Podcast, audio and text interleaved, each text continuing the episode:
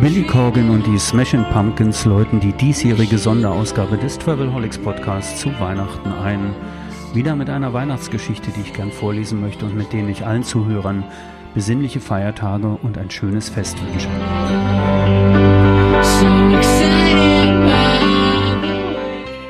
Gefühle nach dem Kalender.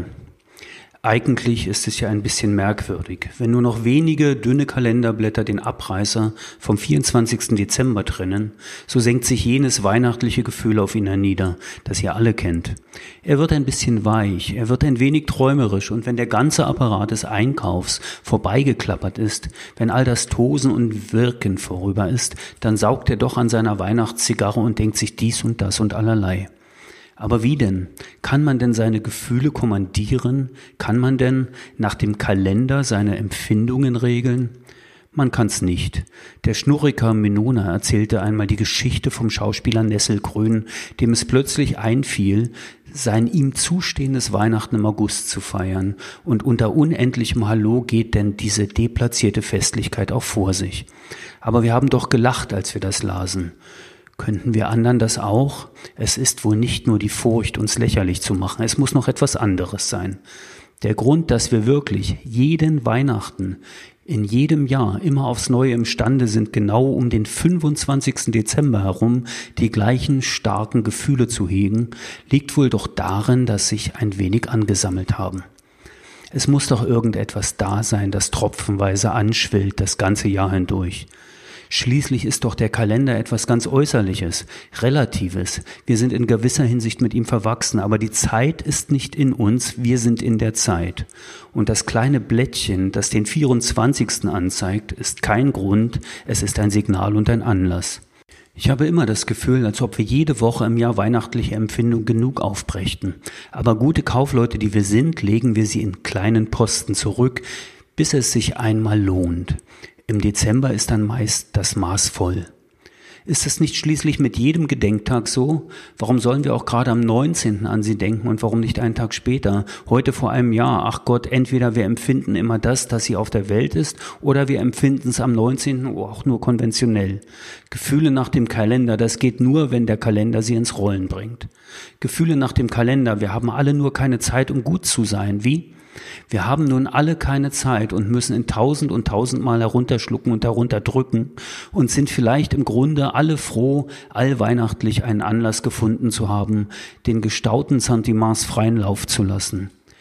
Wer erst nach dem Kalenderblatt sieht, sich vor den Kopf schlägt und ach richtig ruft, dem ist nicht zu helfen. Vielleicht hat diese neue, ehemals große Zeit manches am deutschen Weihnachtsfest geändert. Ich weiß nicht, ob's innerlich geworden ist. Es täte uns so Not, nicht aus Gründen der Religion, die jedermanns Privatsache ist, sondern aus Gründen der Kultur. Diesem Volk schlägt ein Herz, aber es liegen so viele Kompressen darauf. Reißt sie ab, wagt einmal, was besonders den Norddeutschen schwer und sauer fällt, wagt einmal geradeaus zu empfinden, und wenn euch das Fest nach all dem, was geschehen ist, doppelt lieb, aber doppelt schwierig erscheint, dann denkt daran, wie ihr es im Feld gefeiert habt und wo, und denkt daran, wie es ein Halt gewesen ist gegen die Lasten des äußeren und inneren Feindes, und wie schon das Datum, wie schon der Kalender Trost war in verdammt schwarzen Tagen. Und weil wir hier gerade alle versammelt sind, denkt schließlich und zu guter Letzt auch an etwas anderes. Nach dem Kalender fühlen. Aber habt ihr einmal geliebt? Die Damen sehen in ihrem Schoß und die Herren lächeln so unmerklich, dass ich von meiner Kanzel her Mühe habe, es zu erkennen. Also ihr habt geliebt und ihr, ich sehe keinen an, liebt noch. Nun, ihr Herren, und wenn sie Geburtstag hat? Nun, ihr Herren, und wenn der Tag auf dem Kalender steht, an dem ihr sie zum ersten Mal geküsst habt? Nun? Ihr feiert das, was im ganzen Jahr künstlich oder zufällig zurückgedämmt war. Er bricht, wenn es eine richtige Liebe ist, elementar an einem solchen Tag hervor, aus tiefen Quellen. Der Tag, dieser dumme Tag, der doch gleich allen anderen sein sollte, ist geheiligt und festlich und feierlich und freundlich, und ihr denkt und fühlt sie und nur sie. Nach dem Kalender? Nicht nach dem Kalender. Ihr tragt alle den Kalender in euch.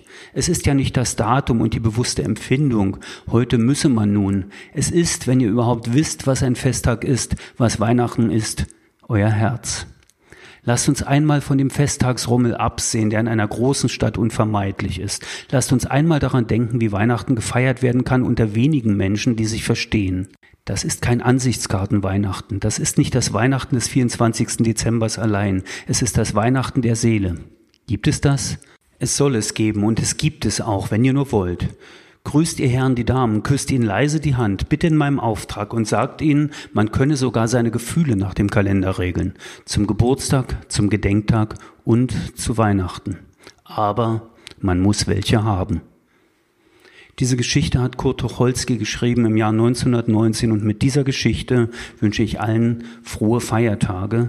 Entlassen tue ich sie mit einem anderen Großmeister, die Christmas Bells von Johnny Cash.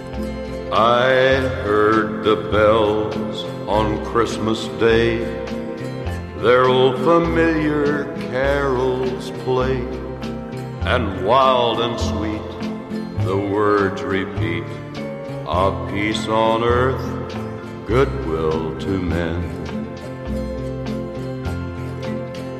I thought how as the day had come, the belfries of all Christendom had rolled along unbroken song of peace on earth, goodwill to men.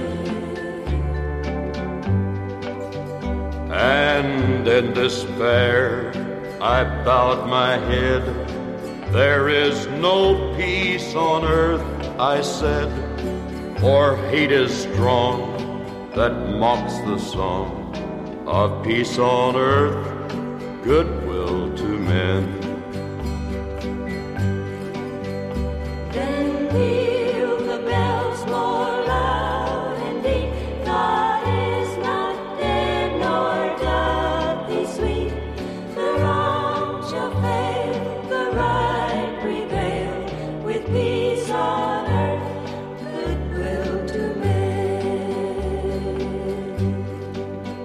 Till ringing, singing on its way.